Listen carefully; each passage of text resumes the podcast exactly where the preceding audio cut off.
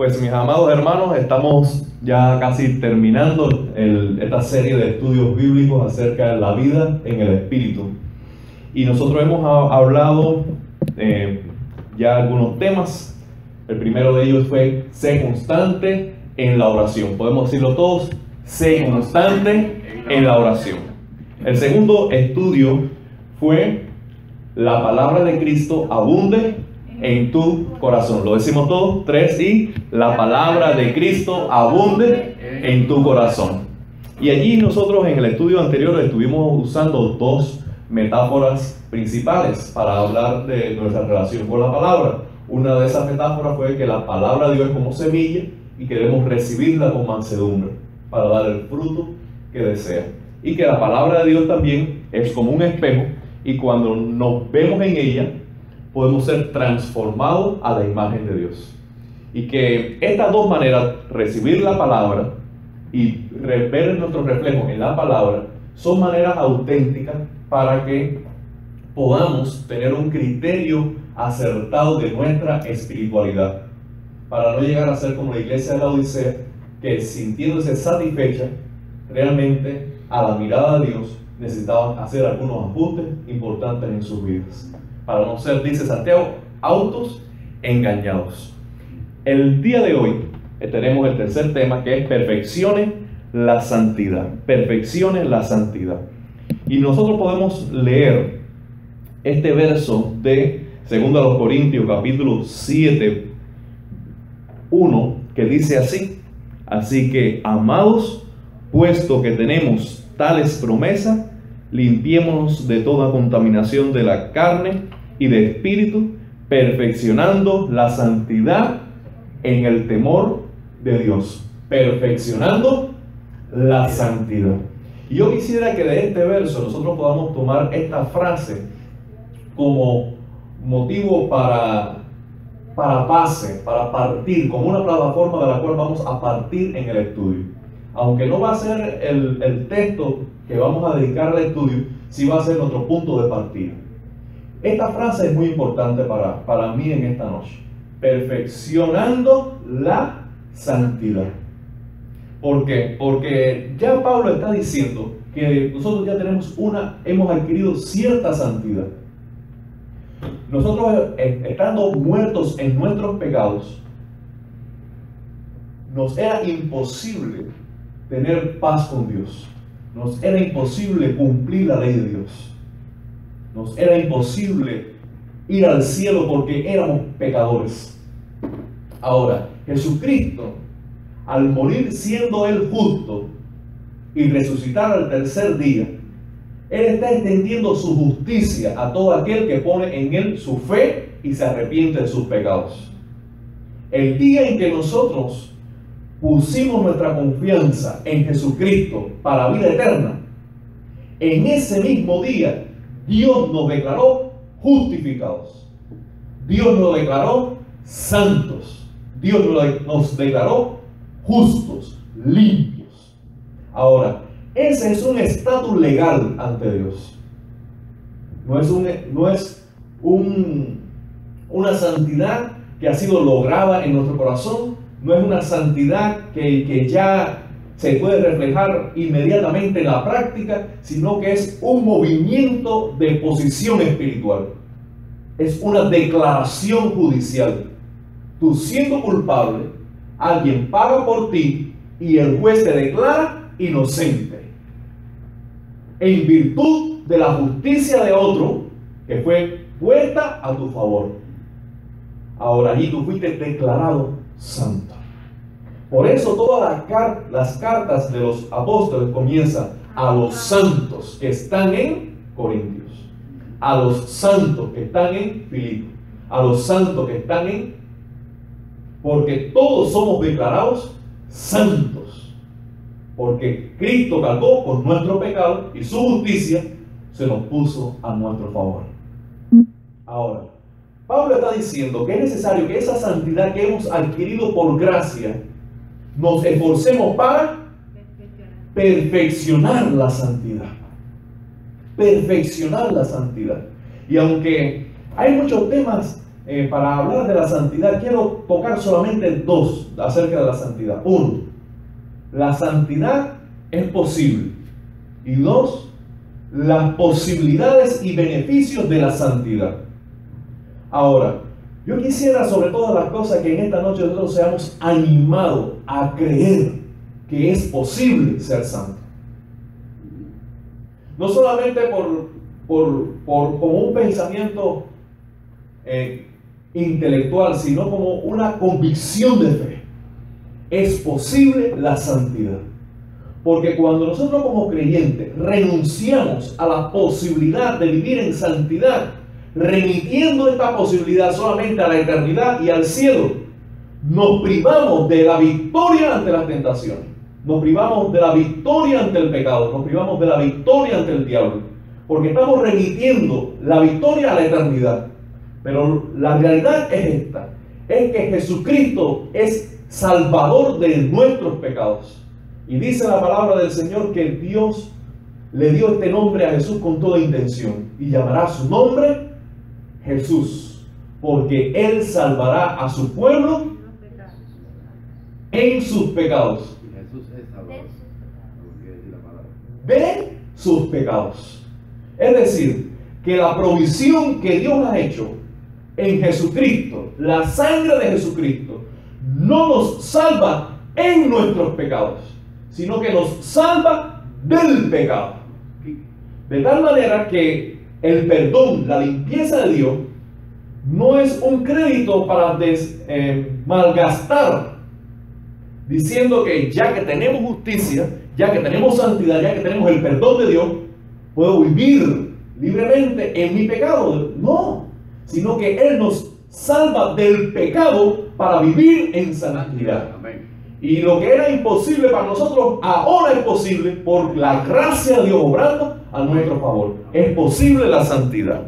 Y creo que la santidad es posible en primer lugar y, esencialmente como un acto de fe como, como fue posible nuestra salvación, no confiando en nuestras obras, sino en la gracia de Jesucristo.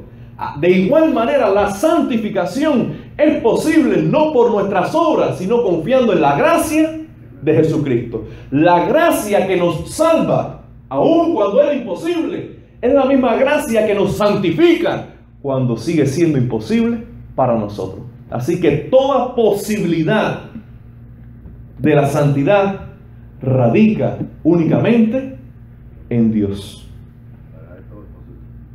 Únicamente en Dios.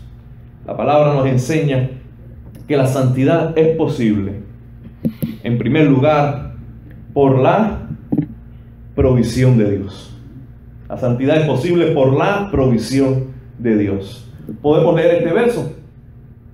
Dice la palabra del Señor porque lo que era imposible para la ley, por cuanto era débil por la carne, Dios envió a su Hijo en semejanza de carne de pecado. Y a causa del pecado, condenó al pecado de la carne para que la justicia de la ley se cumpliese en nosotros, que no andamos conforme a la carne, sino conforme al Espíritu. Ahora, dice la palabra del Señor en este texto que era imposible para la ley que el hombre viviera libre de pecado. ¿Por qué? Entre otras cosas, porque la ley no tenía esa finalidad. La finalidad de la ley, en primer lugar, era revelar nuestro pecado y en segundo lugar, llevarnos a un Salvador.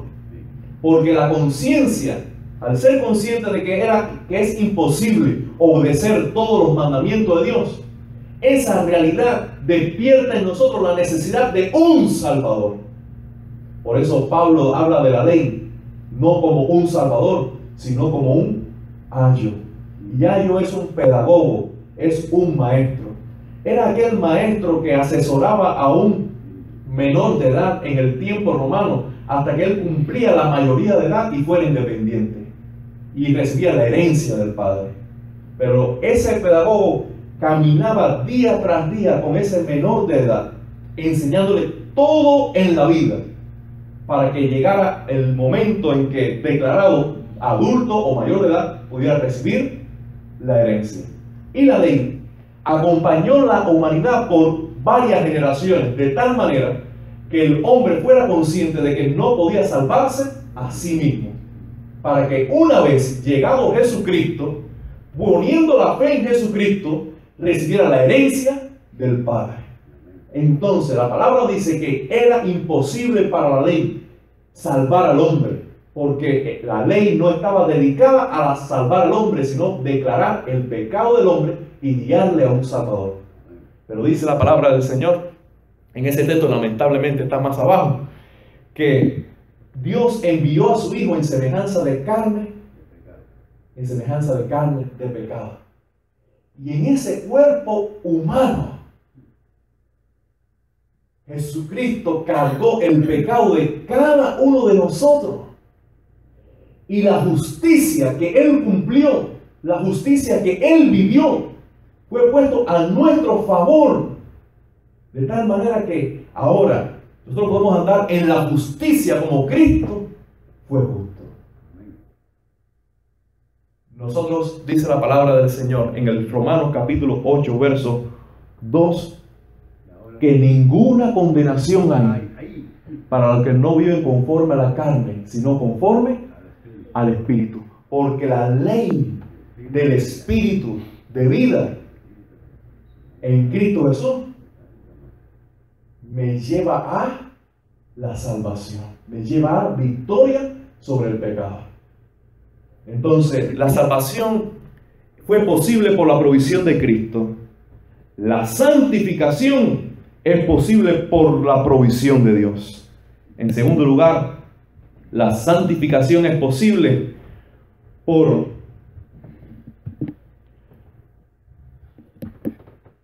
la fidelidad de Dios. Dice segundo los Corintios capítulo 10, verso 13. No nos ha sobrevenido ninguna tentación que no sea humana. Pero fiel es Dios, que no nos dejará ser tentado más de lo que podáis resistir, sino que dará juntamente con la tentación la salida para que podáis soportar. Este verso de una manera muy linda nos dice, pero fiel es Dios. Ahora, vemos una vez más que la posibilidad de vencer la tentación no está en nuestra fidelidad, sino que Dios es fiel, en la fidelidad de Dios. Si nosotros en nuestra batalla contra el pecado tenemos nuestra esperanza en cuán determinada es nuestra voluntad, en cuán, cuán firme es, nuestra decisión de ser santo. Si miramos en nuestro corazón y buscamos allí razones para confiar en que seremos fieles, nosotros no encontramos ninguna. Porque sabemos que la carne, dice la palabra del Señor, es débil. Es débil. Y cuando nosotros estamos convencidos de que no vamos a pecar, Dice la palabra del Señor, mire que el que se cree firme, no caiga. Entonces, si hay posibilidad de ser santo, no es porque nosotros seamos fieles, hermano, sino porque Dios es fiel. Y ante una tentación tú debes recordar, Dios es fiel. Y si Él está permitiendo esta tentación, es porque Él va a abrir una puerta de salida. Nunca un pecado es tu única salida. Nunca es tu única alternativa. Nunca. Sino que juntamente con esa tentación Dios va a abrir una puerta para salir en victoria. Porque Él es fiel. El mismo que permite que sea tentado es el mismo que abre una puerta para que salga victorioso. Fiel es Dios. En tercer lugar, la posibilidad de la santidad descansa en la sabiduría de Dios. Dice la palabra del Señor en Pedro, segunda de Pedro capítulo 2, verso 9. ¿Puede buscarlo conmigo? Segunda de Pedro capítulo 2 verso 9 dice, ¿sabe el Señor librar de tentación a los piadosos y reservar a los justos, a los injustos, para el castigo del día del juicio? ¿Sabe el Señor librar de tentación al justo? Ahora, lo interesante de ese verso para mí es que está en un contexto eh, único y está hablando de Lot y su vida en medio de Sodoma y de Gomorra. Dice Pedro que aun cuando Lot fue moviéndose hasta establecer su casa en el mundo más pagano, en el mundo más oscuro, en el mundo más pecaminoso, allí donde era más difícil permanecer en integridad, dice que Dios supo guardar a su hijo. ¿Sabe el Señor librar de tentación a los piadosos? Ahora, este verso nos está diciendo a nosotros que no hay justificación en cuán mal esté nuestro derredor para decir que somos obligados a ceder en nuestra santidad. Porque si en Sodoma y Gomorra Dios supo cómo guardar al piadoso, allí donde tú estés, por muy difícil que sea el contexto, por muy adverso que sea la atmósfera espiritual, Dios sabe cómo guardarte santo. Quizás tú no sabes cómo, pero Dios sí sabe. Una vez más, amado hermano mío, no hay en nosotros posibilidad de santidad, no hay en nosotros fidelidad para la santidad, no hay en nosotros la sabiduría suficiente para la santidad, pero Dios sí sabe cómo guardarte santo. Y es en su sabiduría que debes confiar y debes refugiarte día tras día. Dice la palabra del Señor también que nosotros debemos confiar en el poder de Dios para la posibilidad de nuestra santidad. Allí vamos a mencionar algunos textos del Nuevo Testamento, más de uno. El primero de ellos está en Hebreos capítulo 2, verso 18. Dice, pues en cuanto él mismo padeció, siendo tentado, es poderoso para socorrer a los que son tentados. Hay personas que pueden ayudarte, pero simplemente no quieren. Hay otras tantas personas que quieren ayudarte, pero simplemente no pueden. Sin embargo, tenemos en Jesucristo alguien que quiere y que puede. Él quiere salvarte. Él quiere santificarte. Él quiere mantenerte en victoria. Y Él puede lograrlo. Ahora, ¿por qué podemos tener nosotros esa esperanza de que Él puede lograrlo? Primero, porque Él fue tentado igual que nosotros. Es decir, que Él sabe de primera mano la realidad de la lucha espiritual. Él, sabe lo que es ser tentado a desobedecer a los padres.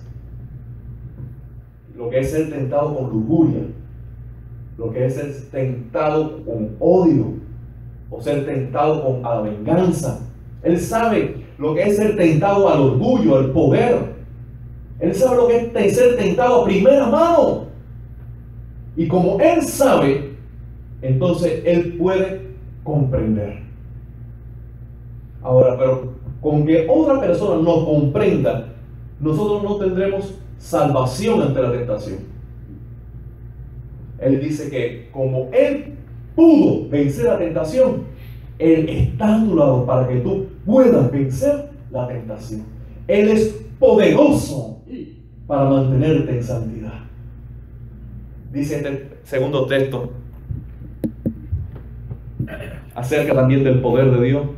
En Judas verso 24 dice, y aquel que es poderoso para guardarte sin caída y presentarte a sí mismo con gran alegría. Amados hermanos míos, dice este texto que Dios es poderoso para guardarte sin caída. Y porque Él está deseando guardarte sin caída con el deseo profundo de su corazón de el de la eternidad, tomarte y presentarte a sí mismo con gran alegría.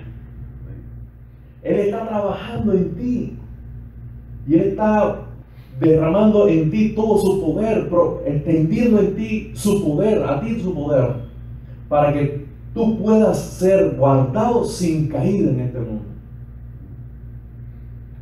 Dice este, este, este último texto acerca del poder de Dios. Soy guardado por el poder de Dios mediante la fe. El poder que Dios está extendiendo para que tú seas guardado sin caída. Tú puedes gozarlo en tu vida, tú puedes asearte de Él en tu vida por medio de la fe.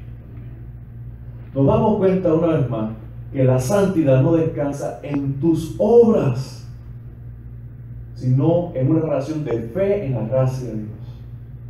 Tú puedes confiar que el poder de Dios te va a guardar.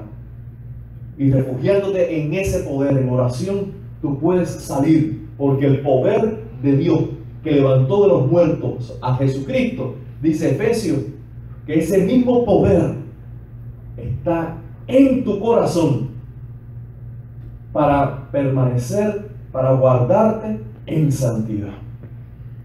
Dice la palabra además que la posibilidad de la santidad radica en la compasión, en la misericordia y en la gracia de Dios. Hebreos capítulo 4, 4, verso 16 dice de la siguiente manera, acerquémonos pues confiadamente al trono de la gracia para alcanzar misericordia y hallar gracia para el oportuno socorro. Ahora, aquí nos está diciendo que Dios es compasivo, Dios es misericordioso, Dios es lleno de gracia, pero todas esas virtudes de Dios que están a nuestro favor, las disfrutemos entre tanto nos acerquemos a su trono. Nos acerquemos a su presencia. Permanezcamos allí en su presencia. No, es en oración y es en la intimidad con Dios donde puede vencerse cualquier tentación. Creo que el momento más crucial en todo el ministerio de Jesucristo fue Getsemaní. Antes de ir a la cruz y antes de enfrentar el momento de, de gran tentación, de huir de la cruz, Jesucristo fue a Getsemaní a permanecer en oración. Y la lucha espiritual que él tenía era tan, tan, pero tan difícil, tan aguda, tan atroz, que dice que su oración fue tan profunda que corría por su frente el sudor como grandes gotas de sangre. ¿Por qué? Porque él estaba decidiendo en oración si ir a la cruz o no. Sabía que era la misión de Dios para su vida sabía que era el propósito de Dios para su vida, sabía que allí terminaba su ministerio, pero en su humanidad estaba batallando con el Señor, Señor, si es posible, pasa de mí esta copa. Pero allí estaba él entregando su voluntad, diciendo, pero no se haga mi voluntad, sino la tuya. Y después de estar batallando allí profundamente, diligentemente, perseverantemente, en oración, Él rindió su voluntad y dijo, ya está hecho. Ha llegado la hora. Se acerca el que me entrega.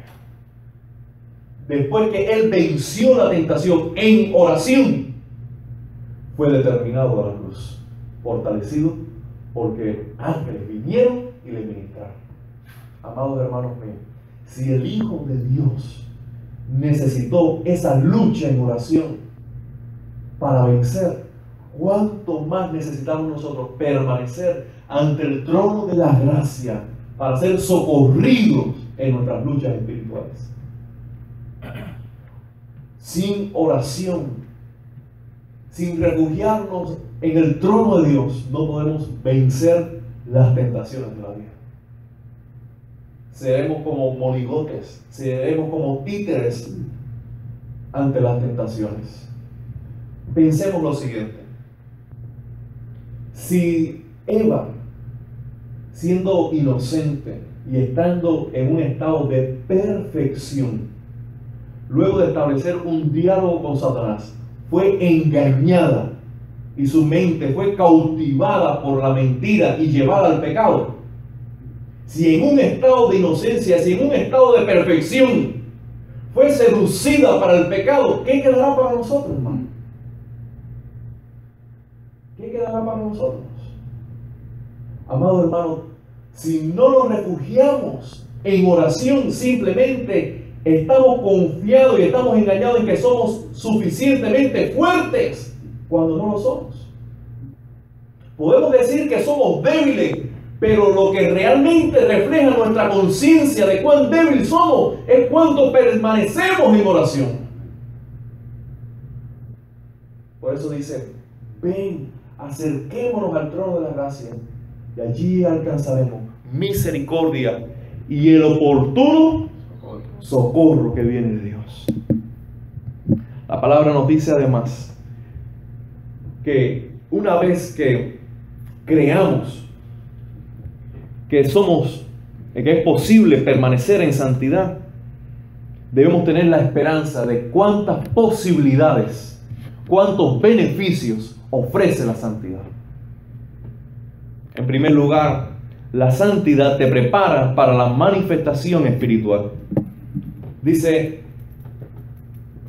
dice la palabra del Señor en Juan capítulo 14, verso 21 el que tiene mis mandamientos y los guarda, ese es el que me ama.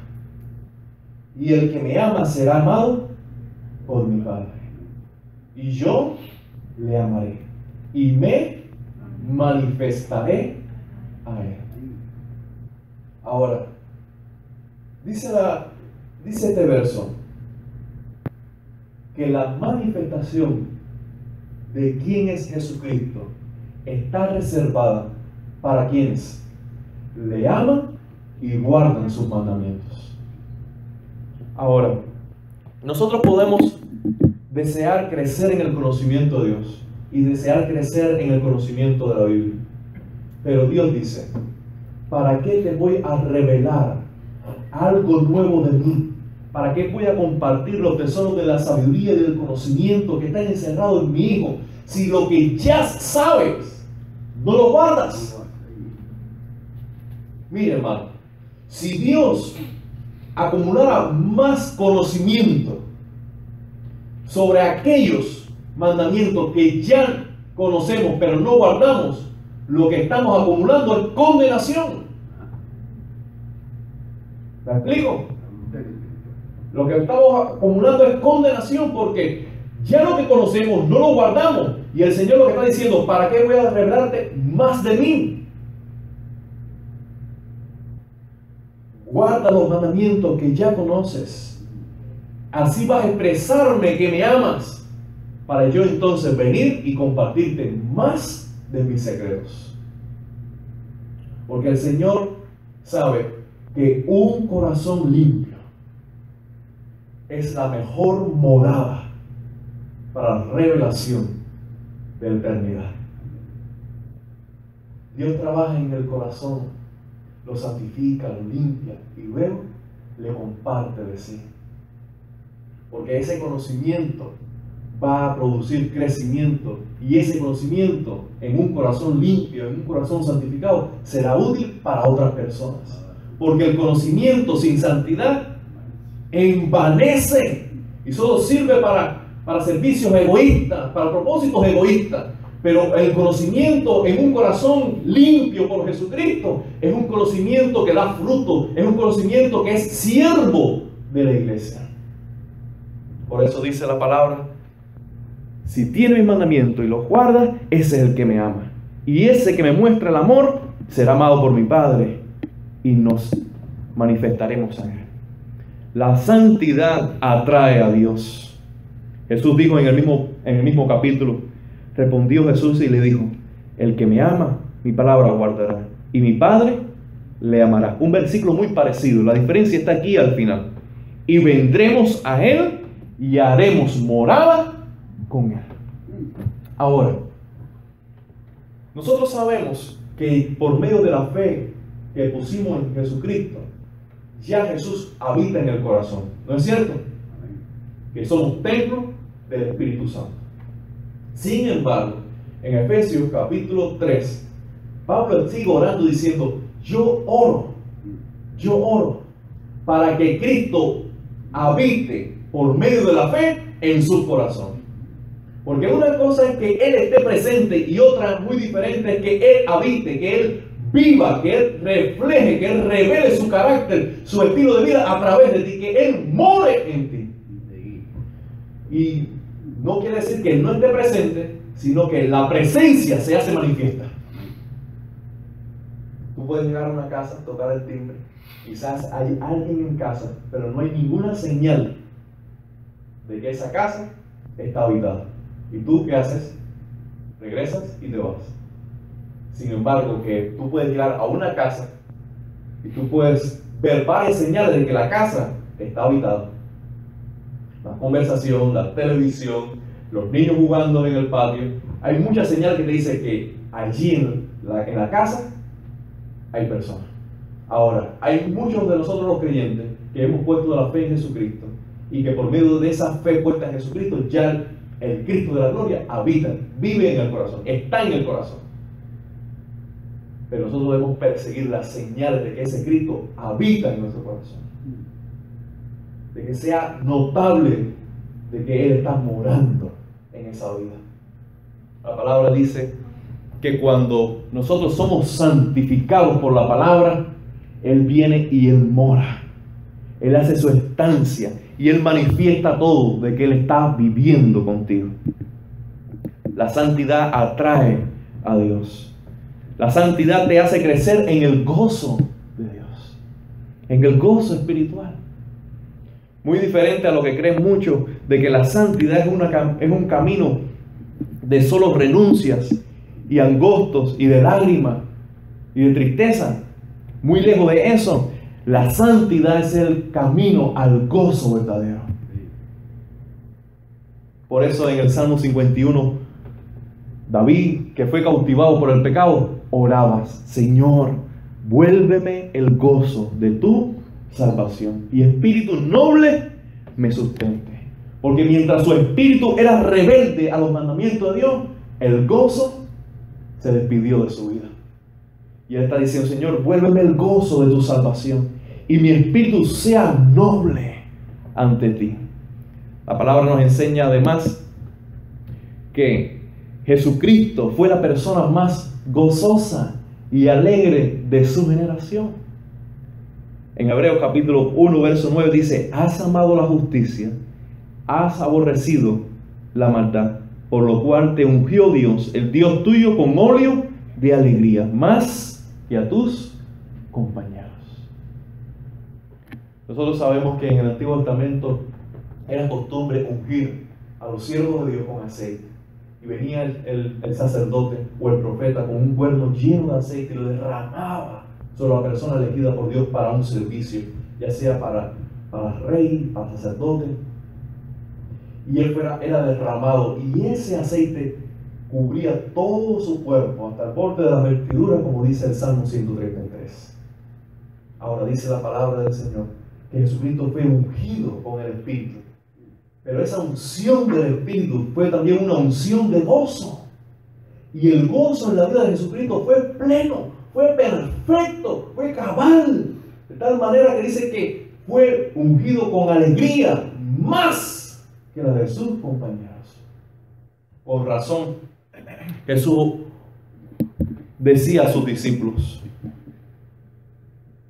si guardáis mis mandamientos y permanecéis en mi amor, así como yo he guardado los mandamientos de mi Padre y permanezco en su amor, estas cosas os he hablado para que mi gozo esté en vosotros y vuestro gozo sea cumplido. Veamos allí la relación entre la enseñanza, el guardar la palabra y el perfeccionarse en el gozo.